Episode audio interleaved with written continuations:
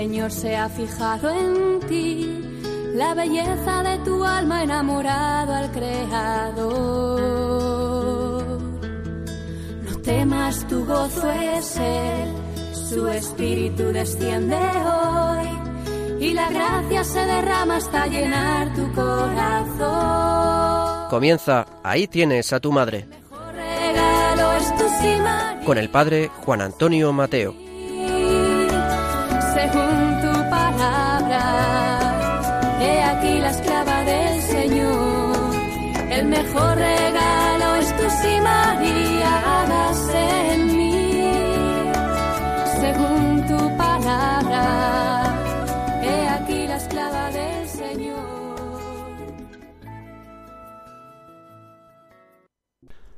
Muy queridos amigos y oyentes, estamos aquí de nuevo con todos vosotros para la edición del presente programa.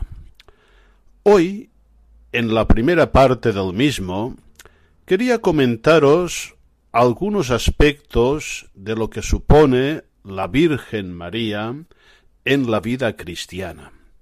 Hace unos años leí un breve artículo, creo que era de Jesús de las Heras, y tomé algunos apuntes. Hablaba de lo que es la Virgen María según el Papa Francisco en quince rasgos.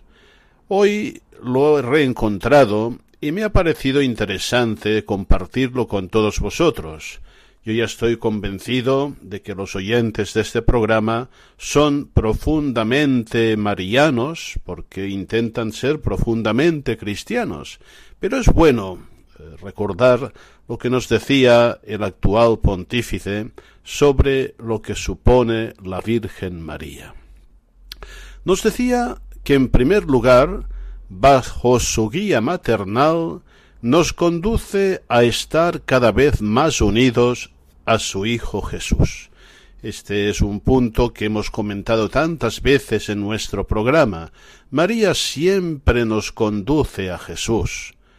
Haced lo que Él os diga. Siempre nos da como referencia y como centro de nuestra vida Jesucristo y nos conduce a Él. También decía como segundo rasgo que María nos da la salud. Más aún decía, es nuestra salud. Y aquí hay que considerar la salud, la salus, en un sentido muy profundo. No se trata simplemente de una salud corporal que nos preserva de las enfermedades, sino sobre todo de la salvación que es Jesucristo mismo, de la salvación realizada y acontecida en la vida, muerte, resurrección de Cristo. Y María, que está muy unida a Cristo, recordemos lo que nos decía San Pablo VI, unida como ninguna criatura de manera indisoluble a los misterios de la encarnación y de la redención, María nos procura esta salvación, es mediadora de Cristo. En tercer lugar, nos recuerda el Papa Francisco que María es madre. Y esto es una palabra muy densa y muy profunda. Una madre que se preocupa sobre todo por la salud, la salud integral de sus hijos, sabe cuidarla siempre con amor grande y tierno. En cuarto lugar, nos decía que es una mamá que ayuda a los hijos a crecer y quiere que crezcan bien. Por ello los educa a no ceder a la pereza, que también se deriva de un cierto bienestar, y a no conformarse con una vida cómoda que se contenta sólo con tener algunas cosas. Si, como hemos dicho, María nos conduce a Cristo, nos conduce con su ejemplo y con su intercesión a la imitación de Cristo, a vivir como realmente cristianos y a configurar a Cristo con nosotros en su mediación sostenida en la acción del Espíritu Santo, madre y madre que engendra y ayuda a crecer y quiere que sus hijos crezcan muy bien.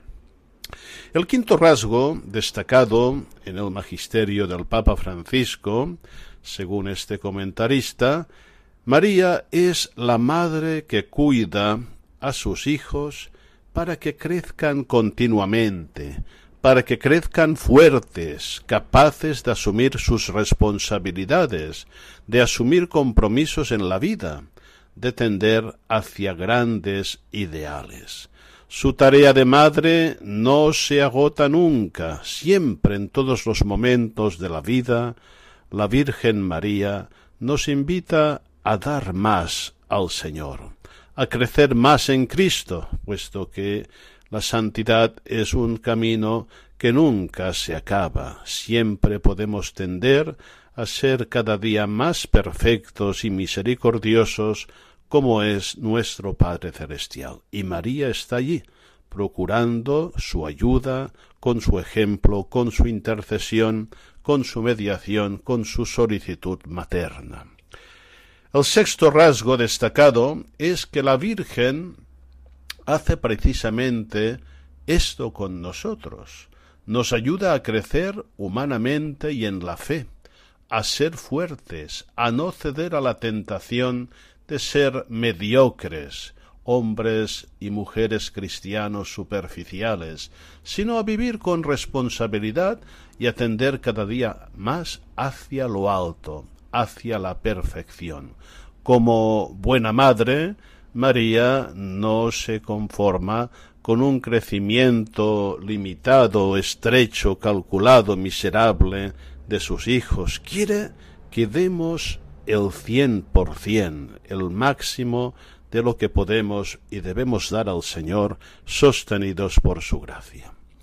El séptimo punto que comentaba este artículo es que María es una madre que piensa en la salud de sus hijos, educándolos en la fortaleza, educándolos a afrontar las dificultades de la vida.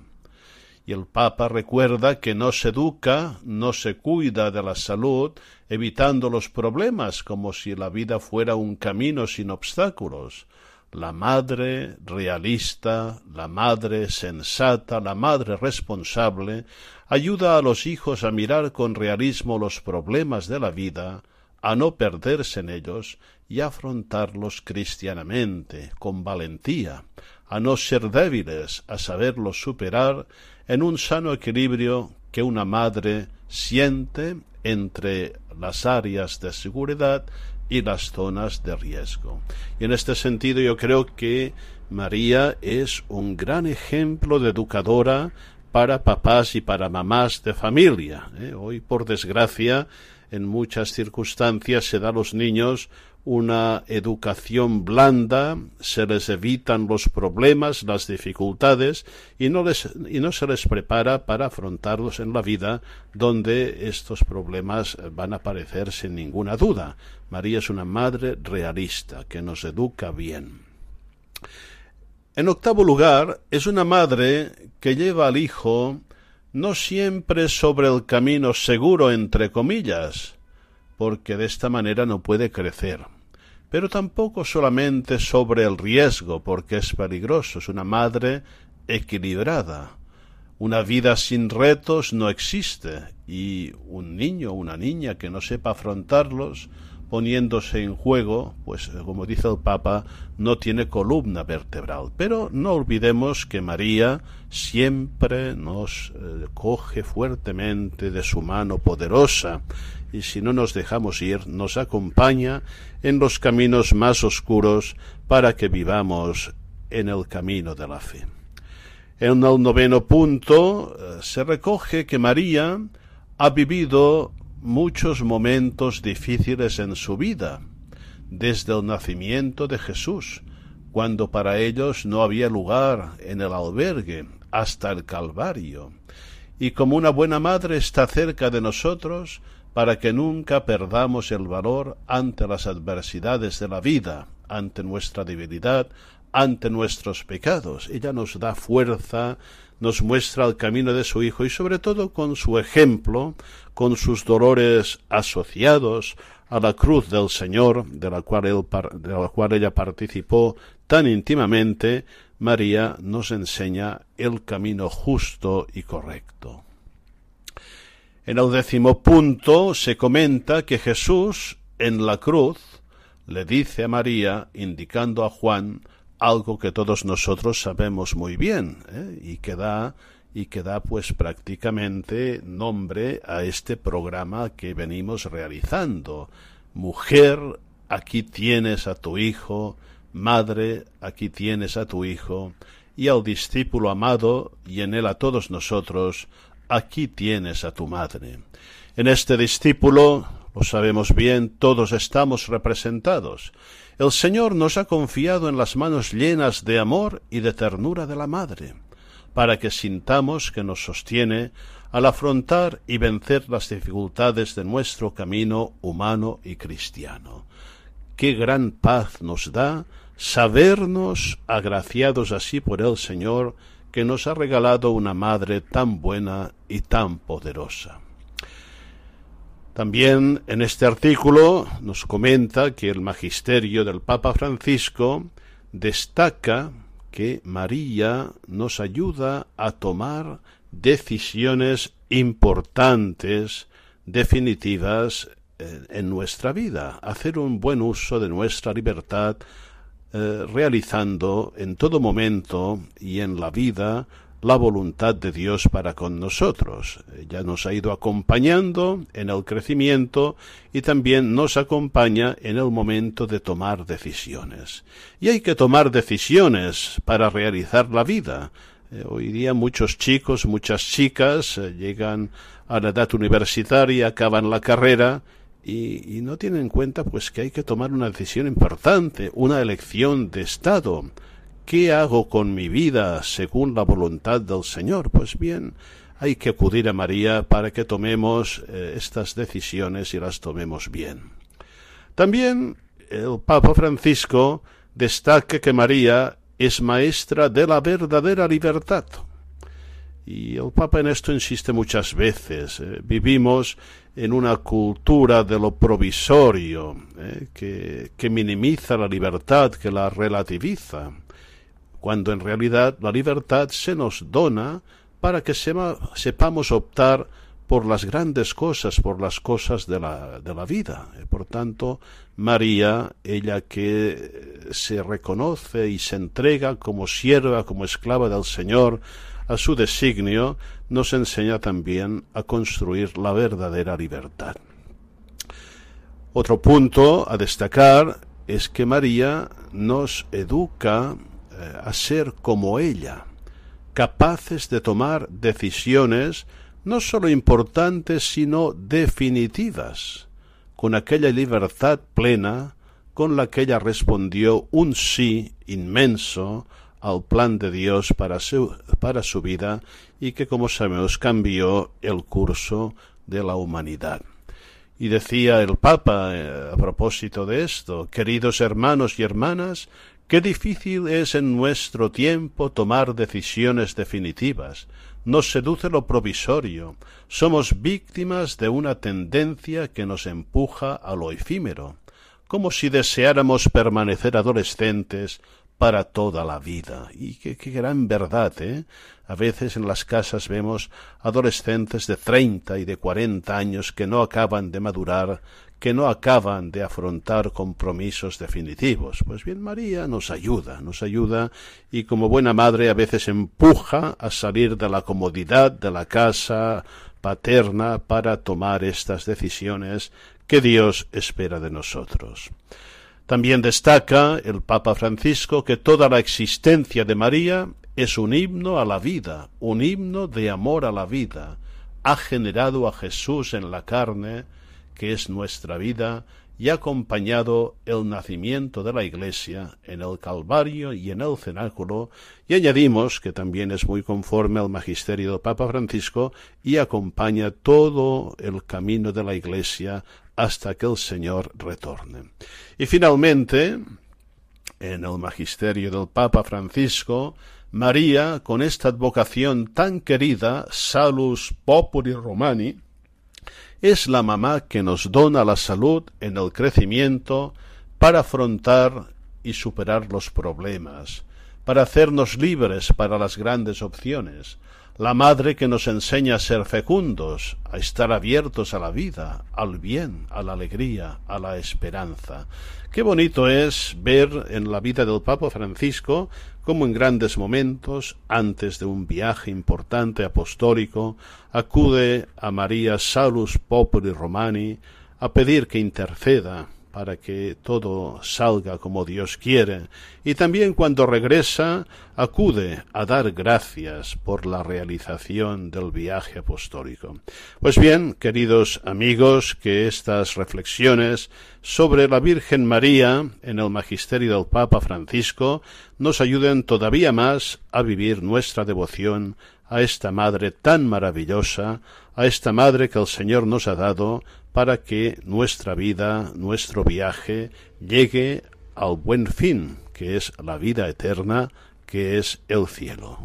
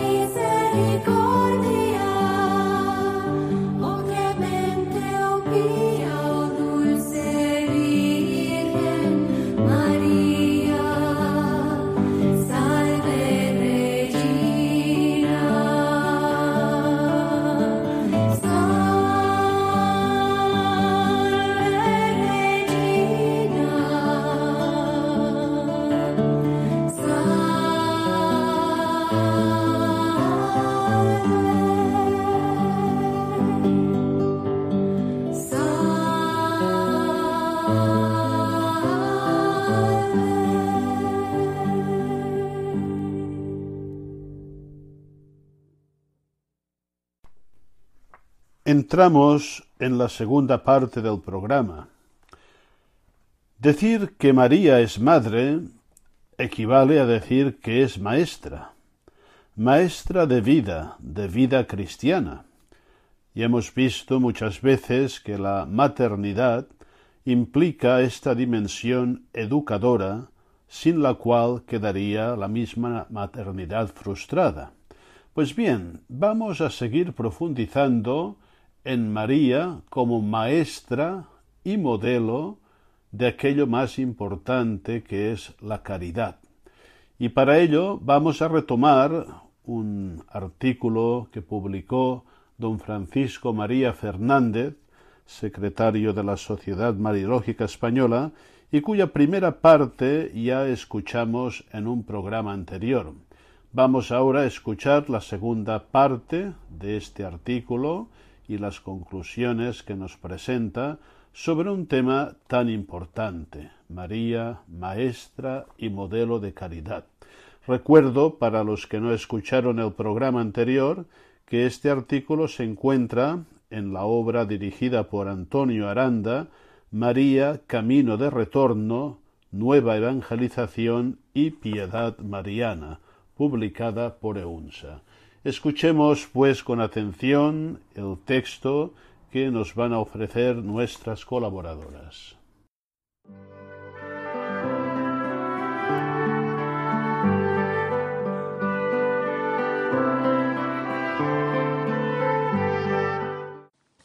¿Cómo ama María? Ante todo con la mirada puesta en Cristo. El amor exige relación y mutuo conocimiento. La puesta en práctica de la caridad, como acto personal de donación, significa compromiso, reconocimiento del otro, de su condición y dignidad personal. Significa saber mirarle como persona. El rostro es la expresión de la persona, lo que la hace reconocible. Es también el medio por el que la persona expresa sus sentimientos de amor, de alegría, de aceptación, de rechazo. Dios tiene también un rostro, señala Benedicto XVI, por el que manifiesta su benevolencia o también su indignación. El rostro de Dios nos ha sido totalmente mostrado en el Hijo encarnado. En el rostro humano de Cristo se nos ha dado a conocer Dios. Amar a Dios significa, por eso mismo, saber descubrirle en el rostro de Cristo. María fue la primera en contemplar el rostro de Cristo, y como madre fue también ella la primera que mostró su Hijo de Dios encarnado. Ella, que conservó en su corazón el secreto de la maternidad divina, fue la primera en ver el rostro de Dios hecho hombre en el pequeño fruto de su vientre. La madre tiene una relación muy especial, única y en cierto modo exclusiva con el hijo recién nacido. El primer rostro que el niño ve es el de la madre, y esta mirada es decisiva para su relación con la vida, consigo mismo, con los demás y con Dios. Y también es decisiva para que pueda convertirse en un hijo de paz. El rostro de Cristo se refleja en la mirada de su madre, que se vuelca en su mirada hacia nosotros, hacia la Iglesia entera y hacia cada discípulo de Cristo, y nos exhorta a saber mirarlo y darlo a conocer. Hay un gran trasfondo teológico en ese ser mirado y saber mirar. Entre las muchas tipologías de iconos de la Virgen María, en la tradición bizantina se encuentra la llamada de la ternura, que representa al niño Jesús con el rostro apoyado, mejilla con mejilla, en el de la madre. El niño mira a la madre, y ésta nos mira a nosotros, casi como para reflejar hacia el que observa, y reza la ternura de Dios, que bajó en ella del cielo, y se encarnó en aquel Hijo de hombre que lleva en brazos.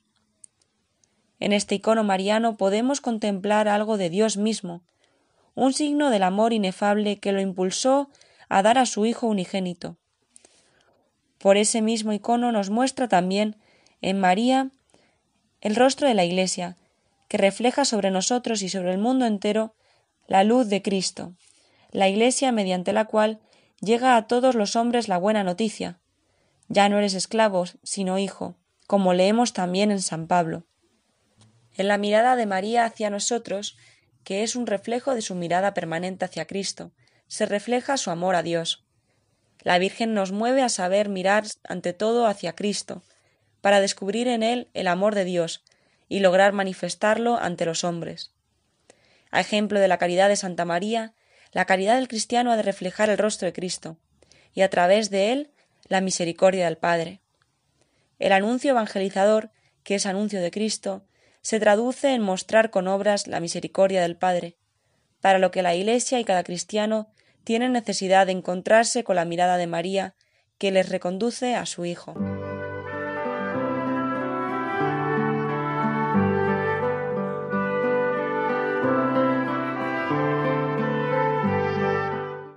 Amar como María, acoger, salir al encuentro. En nuestro recorrido por los pasajes evangélicos que muestran la figura de Santa María como una mujer inmersa en la caridad con Dios y con sus hermanos los hombres, contemplamos ahora el pasaje de las bodas de Caná. El amor de María previene y se anticipa a las dificultades de los anfitriones. Sabe salir al encuentro de las personas en sus necesidades, ayudando con lo que tiene, en este caso con su capacidad de mediación. San Juan Pablo II lo comenta así. En Caná de la Galilea se muestra solo un aspecto concreto de la indigencia humana, aparentemente pequeño y de poca importancia. No tienen vino. Pero esto tiene un valor simbólico. El ir al encuentro de las necesidades del hombre significa al mismo tiempo su introducción en el radio de acción de la misión mesiánica y del poder salvífico de Cristo. Por consiguiente, se da una mediación. María se pone entre su Hijo y los hombres en la realidad de sus privaciones, indigencias y sufrimientos. Se pone en medio, o sea, hace de mediadora no como una persona extraña, sino en su papel de madre, consciente de que como tal puede, más bien tiene el derecho, de hacer presente al Hijo de las necesidades de los hombres. Su mediación, por lo tanto, tiene un carácter de intercesión. María intercede por los hombres. No sólo como madre desea también que se manifieste el poder mesiánico del Hijo, es decir, su poder salvífico encaminado a socorrer la desventura humana, a liberar al hombre del mal que bajo diversas formas y medidas pesa sobre su vida. María advierte la necesidad de los otros, sale a su encuentro, intercede ante su Hijo y logra de él que todo se resuelva del mejor modo. Caná simboliza en cierta manera la entera historia de la humanidad, necesitada de la salvación que trae consigo Jesucristo y del poder de intercesión de su madre, a quien la tradición cristiana ha denominado omnipotencia suplicante. María enseña a los discípulos de Cristo que la auténtica caridad no se puede llevar a cabo sin referencia a Dios, como un gesto de amor meramente humano. Una caridad cristiana sin referencia a Cristo no es factible. La caridad que es signo de Cristo y le da a conocer exige vida de unión con Él. La lección de amor que ante las necesidades concretas de los demás vive y enseña a vivir María en Caná es también fuente de comunión y cauce de evangelización. El documento de Aparecida lo ha expresado en estas palabras. Con los ojos puestos en sus hijos y en sus necesidades, como en Caná de Galilea, María ayuda a mantener vivas las actitudes de atención, de servicio, de entrega y de gratitud que deben distinguir a los discípulos de su Hijo.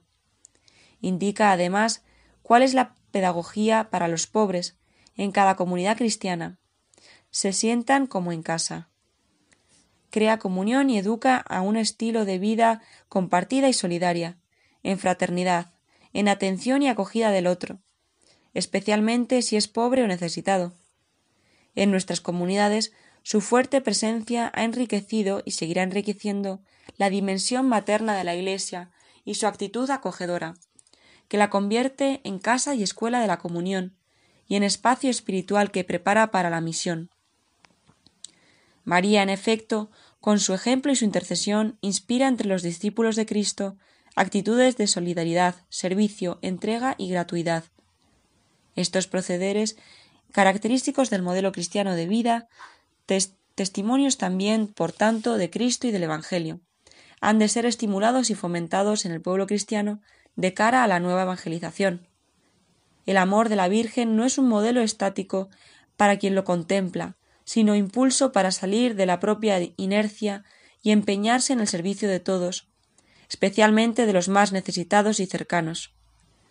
La caridad de María es acogedora, amable, comprensiva, abierta.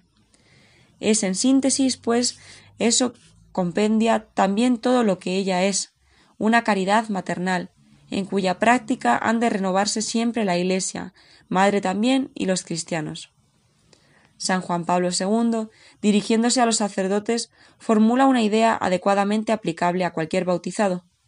Si toda la Iglesia aprende de María la propia maternidad, ¿no es conveniente que lo hagamos también nosotros?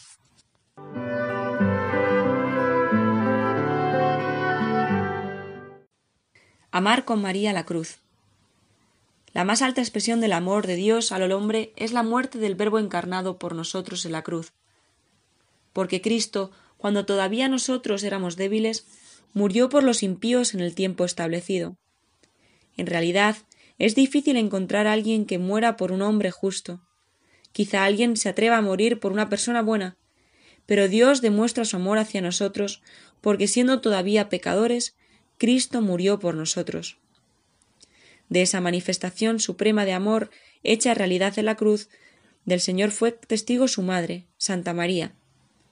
Pero más aún, fue también misteriosamente copartícipe de aquella realidad a través de su propio dolor. En la Virgen se dan al mismo tiempo una inmensa amargura por el Hijo muerto en la cruz, pero también hay en su alma, por la fe y la caridad, un inmenso consuelo, porque ese sacrificio trae consigo la salvación para todos. Acepta el dolor en obediencia de fe y de amor a la voluntad del Padre, y no duda en asociarse por amor a la muerte de Cristo, en la que ve también su victoria. María, en unidad de intenciones con Jesús, sufre inmensamente con la cruz, donde el Hijo padece cuanto se puede padecer, y ama inmensamente la cruz, porque ha sido querida por el Hijo en remisión de los pecados de los hombres. El acontecimiento de la cruz es el signo máximo del amor de Dios a los hombres, en la persona de Cristo crucificado, y también, misteriosamente, es el signo máximo del amor de los hombres a la voluntad de Dios, en la persona doliente de María. De esta manera lo contempla San Pío X. Y cuando llegó para Jesús la hora suprema, estaba de pie junto a la cruz de Jesús su madre, no sólo absorta en un espectáculo tan cruel, sino gozosa porque su unigénito se ofrecía por la salvación del género humano, y además participó de tal manera de aquellos dolores que si hubiese podido hacerlo, ella misma habría soportado con mucho más agrado todos los tormentos que tomó su hijo. En razón de esta asociación de los dolores y angustias ya mencionados entre la madre y el hijo, se le ha dado a esta augusta Virgen ser después de su Hijo unigénito la más poderosa mediadora y conciliadora. Con análoga piedad y hondura lo afirma el Concilio Vaticano II. María mantuvo fielmente su unión con el Hijo hasta la cruz, junto a la cual, no sin designio divino, se mantuvo erguida, sufriendo profundamente con su unigénito y asociándose con entrañas de madre a su sacrificio consintiendo amorosamente en la inmolación de la víctima que ella misma había engendrado, y finalmente fue dada por el mismo Cristo Jesús agonizante en la cruz como madre al discípulo con estas palabras Mujer, he ahí a tu hijo. María es presentada de modo implícito en ambos textos como modelo perfecto de caridad con Dios, cuya voluntad ama sin condiciones, y de caridad con los hombres aceptando por ellos la muerte de su Hijo y acogiéndoles como hijos.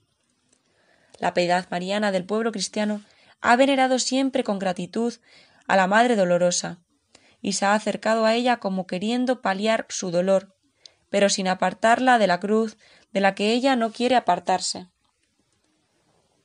La devoción a María es fuente de veneración y amor al misterio de la cruz. Al considerar a la Virgen María como modelo de caridad, es preciso aludir también al amor por la unidad de la Iglesia y a nuestros hermanos separados. Por su carácter eclesial, subraya Pablo VI, en el culto a la Virgen se reflejan las preocupaciones de la Iglesia misma, entre las cuales sobresale en nuestros días el anhelo por el restablecimiento de la unidad de los cristianos.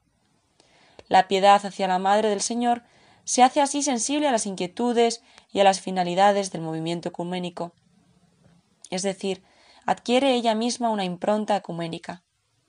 También sugiere lo mismo San Juan Pablo II al escribir Entre los hermanos separados muchos honran y celebran a la Madre del Señor, de modo especial los orientales. Aunque experimentamos todavía los dolorosos efectos de la separación, podemos decir que ante la Madre de Cristo nos sentimos verdaderos hermanos y hermanas en el ámbito de aquel pueblo mesiánico, llamado a ser una única familia de Dios en la tierra.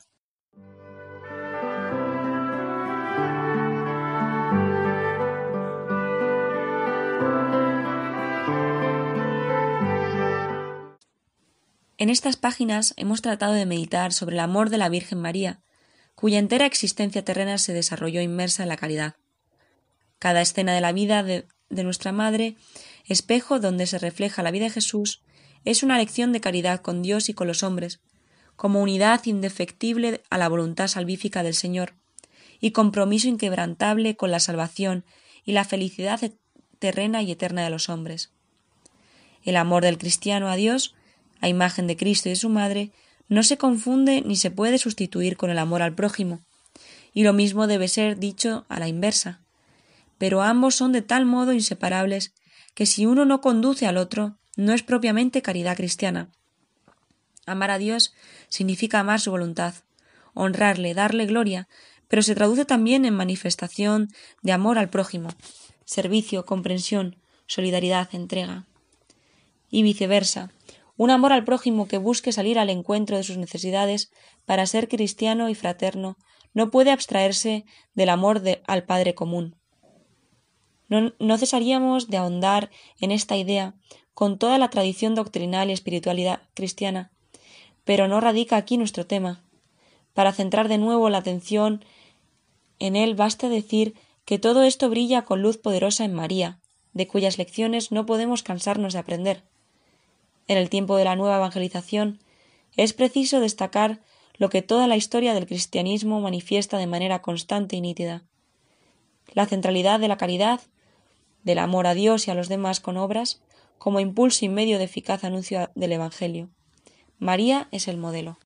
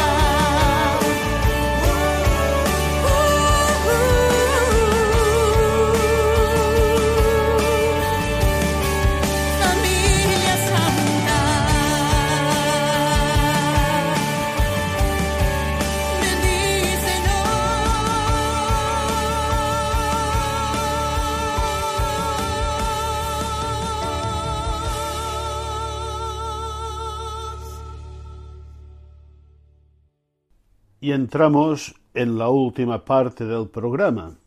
Otra vez, queridos oyentes, os voy a ofrecer una preciosa meditación mariana de la mano del ya conocido don José Antonio Loarte, que en su obra A Jesús por María, escenas marianas, nos ofrece unas bellísimas reflexiones para celebrar con provecho las fiestas de Nuestra Señora, la Virgen. Sabéis que en el siglo XIII mm, comenzó una orden religiosa, los mercedarios, dedicada a algo realmente caritativo, algo que se hacía con una caridad inmensa, que era el rescate de los cristianos esclavizados por los musulmanes. Pues bien, esta advocación de Nuestra Señora de la Merced se celebra el día 24 de septiembre y es una advocación mariana que se ha extendido a toda la Iglesia universal. También nosotros invocamos a la Virgen de la Merced para que nos libere de tantas esclavitudes y sobre todo de la esclavitud del pecado. Pues bien, vamos a preparar esta fiesta de Nuestra Señora escuchando esta meditación que nos ofrece don José Antonio Loarte.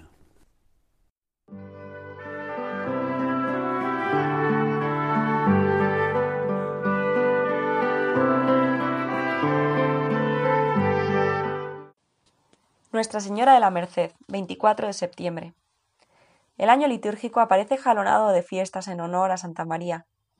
El fundamento de este culto es la maternidad divina de Nuestra Señora, origen de la plenitud de dones de naturaleza y de gracia con que la Trinidad Beatísima la ha adornado. Todas estas fiestas tienen un común denominador. Son testimonios vivos del amor de los cristianos a su Madre del Cielo. Pero cada una de ellas posee un colorido especial, que la hace distinta de todas las otras. Así ocurre con la fiesta de hoy, Nuestra Señora la Merced. Bajo esta advocación comenzó en el siglo XIII una orden religiosa dedicada al rescate de los cristianos esclavizados por los musulmanes. Pronto se extendió la fiesta por la Iglesia, para impetrar de nuestra Madre su poderosa intercesión, a fin de librar a las almas del pecado, que es la peor esclavitud, y confiarle las necesidades materiales y espirituales de sus hijos. La Virgen es nuestra Madre. En uno de los Evangelios que pueden leerse en la misa de hoy, se recuerda el momento sublime en que Jesús agonizante sobre la cruz confía a San Juan el cuidado de Nuestra Señora. Jesús, viendo a su madre y al discípulo que estaba allí, dijo a su madre Mujer, he ahí a tu hijo. Después dice al discípulo He ahí a tu madre. Y desde aquel momento el discípulo la recibió en su casa y comenta el Papa San Juan Pablo II. La dimensión mariana de la vida de un discípulo de Cristo se manifiesta de modo especial precisamente mediante esta entrega filial a la Madre de Dios, iniciada con el testamento del Redentor en el Gólgota. Entregándose filialmente a María, el cristiano, como el apóstol Juan, acoge entre sus cosas propias a la Madre de Cristo y la introduce en todo el espacio de su vida interior. Yo soy madre del amor hermoso, y del temor, y de la sabiduría, y de la santa esperanza. En mí toda la gracia del camino y de la verdad, en mí toda la esperanza de vida y de virtud.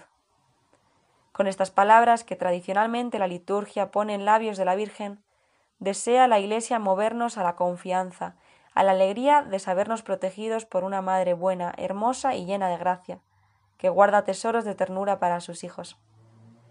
La Virgen ocupa un lugar preeminente en la vida del cristiano. Por eso San José María estimulaba a tener una devoción grande a Santa María nuestra Madre, en todas sus advocaciones, en todas las manifestaciones de afecto que los cristianos buscan para acercarse a la Madre del Salvador, que es también nuestra Madre. Se, se refería a las variadas muestras de piedad, afirmando que han nacido con la naturalidad con que emana una fuente, porque el agua está allí y tiene que brotar, con la sencillez del amor de un hijo hacia su madre. El culto a Santa María Las muestras de amor a la Santísima Virgen pertenecen al patrimonio de la Iglesia Universal. No puede decirse que sean propias o exclusivas de un determinado país o de una institución religiosa. Se han plasmado en devociones aprobadas y recomendadas por la Iglesia. Es bien lógico, pues, el siguiente consejo. En las fiestas de Nuestra Señora no escatimemos las muestras de cariño. Levantemos con más frecuencia el corazón, pidiéndole lo que necesitemos, agradeciéndole su solicitud maternal y constante, encomendándole las personas que estimamos. Pero si pretendemos comportarnos como hijos, todos los días serán ocasión propicia de amor a María, como lo son todos los días para los que se quieren de verdad.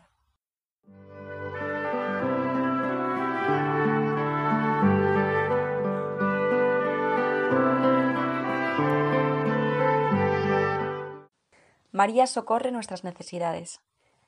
San Juan, al comienzo de su Evangelio, narra con detalle el primer milagro obrado por Jesucristo. Lo hace a ruegos de su madre. Se celebraron unas bodas en Caná de Galilea, y estaba allí la madre de Jesús. También fueron invitados a la boda Jesús y sus discípulos. El evangelista sitúa en primer plano la figura de María. Es ella la invitada a esas bodas. El hecho de que inmediatamente después se mencione al Señor y a sus discípulos parece indicar que la razón de esa presencia fue la invitación hecha a su madre. Las fiestas se prolongan durante varios días y el vino comienza a escasear, sin que nadie se dé cuenta. Solo María, con la perspicacia de las madres que están siempre pendientes de sus hijos, observa lo que ocurre y pone el remedio. La madre de Jesús le dijo No tienen vino. Jesús le respondió Mujer, ¿qué nos va a ti y a mí? Todavía no ha llegado mi hora. Dijo su madre a los sirvientes Haced lo que él os diga. Y Cristo, a ruegos de su madre, lleva a cabo el primero de sus milagros. En esta escena la Virgen se presenta ya como intercesora a la que Dios no niega nada. En Caná de Galilea se muestra solo un aspecto concreto de la indigencia humana. No tienen vino pero esto tiene un valor simbólico. El ir al encuentro de las necesidades del hombre significa al mismo tiempo introducirle en el radio de acción de la misión salvífica y del poder salvífico de Cristo. Por consiguiente, se da una mediación. María se pone entre su Hijo y los hombres en la realidad de sus privaciones, indigencias y sufrimientos. Este es el sentido particular que podemos meditar en la fiesta de hoy. Se nos invita a reconocer nuestra personal indigencia y a confiar en la Virgen, a acudir sin vacilar a ella, especialmente cuando no tengamos otro asidero. ¿No es esto interés personal por nuestra parte? Ciertamente lo es. Pero ¿acaso las madres ignoran que los hijos somos de ordinario un poco interesados y que a menudo nos dirigimos a ella como al último remedio? Están convencidas y no les importa. Por eso son madres y su amor desinteresado percibe en nuestro aparente egoísmo nuestro afecto filial y nuestra confianza segura. No pretendo ni para mí ni para vosotros que nuestra devoción a Santa María se limite a estas llamadas apremiantes. Pienso, sin embargo, que no debe humillarnos si nos ocurre eso en algún momento. Las madres no contabilizan los detalles de cariño que sus hijos les demuestran. No pesan ni miden con criterios mezquinos una pequeña muestra de amor, la saborean como miel y se vuelcan concediendo mucho más de lo que reciben.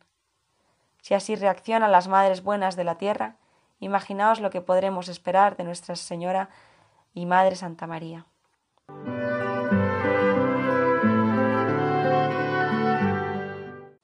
Acudir a la Virgen con la confianza y tozudez de los niños. María Santísima, Madre de todos los cristianos, ama de un modo singular a quienes se empeñan en cumplir la voluntad de Dios. Vela por nosotros en momentos difíciles de nuestra vida, con cariño, predilección y diligencia.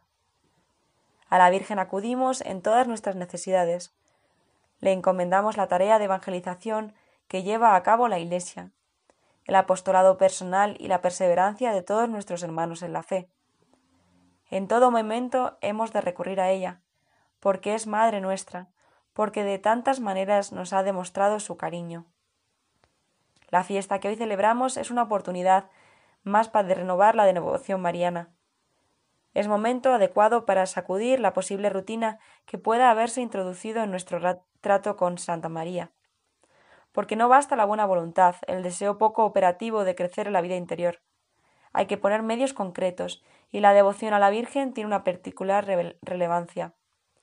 Con el amor tierno a la Virgen, en cambio, la tibieza se convierte en fuego. Ya desde que os levantáis por la mañana, decid a Nuestra Señora con amor de oraciones que seguramente os enseñaron vuestras madres. Yo las rezo despacio, bendita sea tu pureza. Oh Señora mía, oh Madre mía. Son unas plegarias encantadoras. Repetidlas mientras os arregláis, hasta que llegue el momento de recibir al Señor, a Jesucristo, prisionero de amor en el sagrario, prisionero sencillamente porque nos quiere.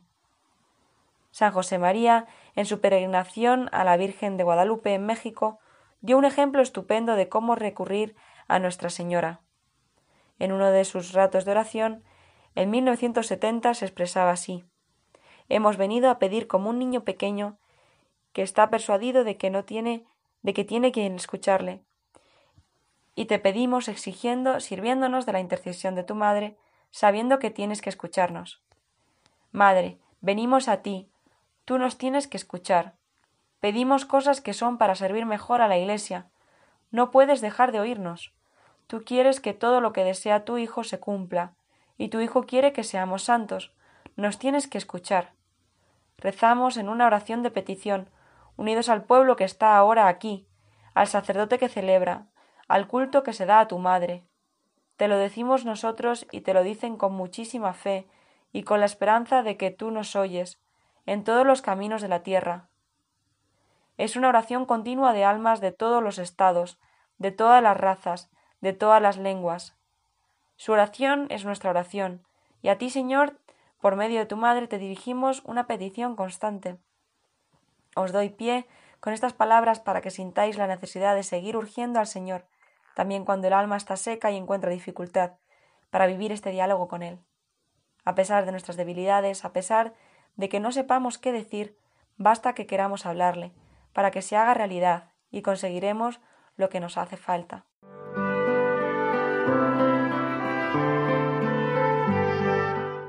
Y llega el momento de despedirnos hasta el próximo programa. Deseamos que el presente programa os haya gustado y sobre todo os haya ayudado, nos haya ayudado a todos en lo que es más importante. Yo siempre le pido a la Virgen Santísima que estos programas nos ayuden tanto a los que los preparamos como a los que lo escuchan a amar más a la Virgen, a conocer más a la Virgen, a vivir más como nos pide la Virgen, conformando nuestra vida a Cristo, y también hacer conocer la Virgen a aquellos que todavía la desconocen. Si logramos esto, ciertamente nos sentimos los mejores pagados del mundo. Hasta muy pronto, si Dios quiere.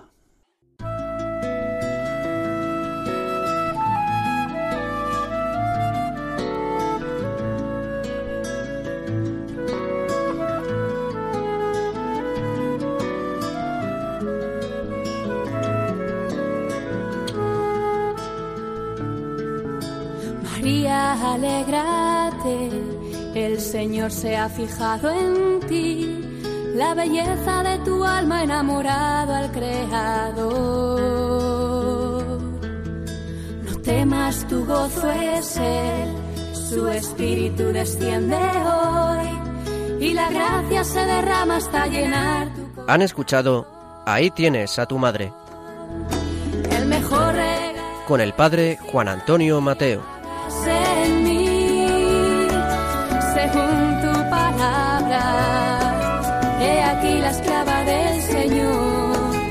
El mejor regalo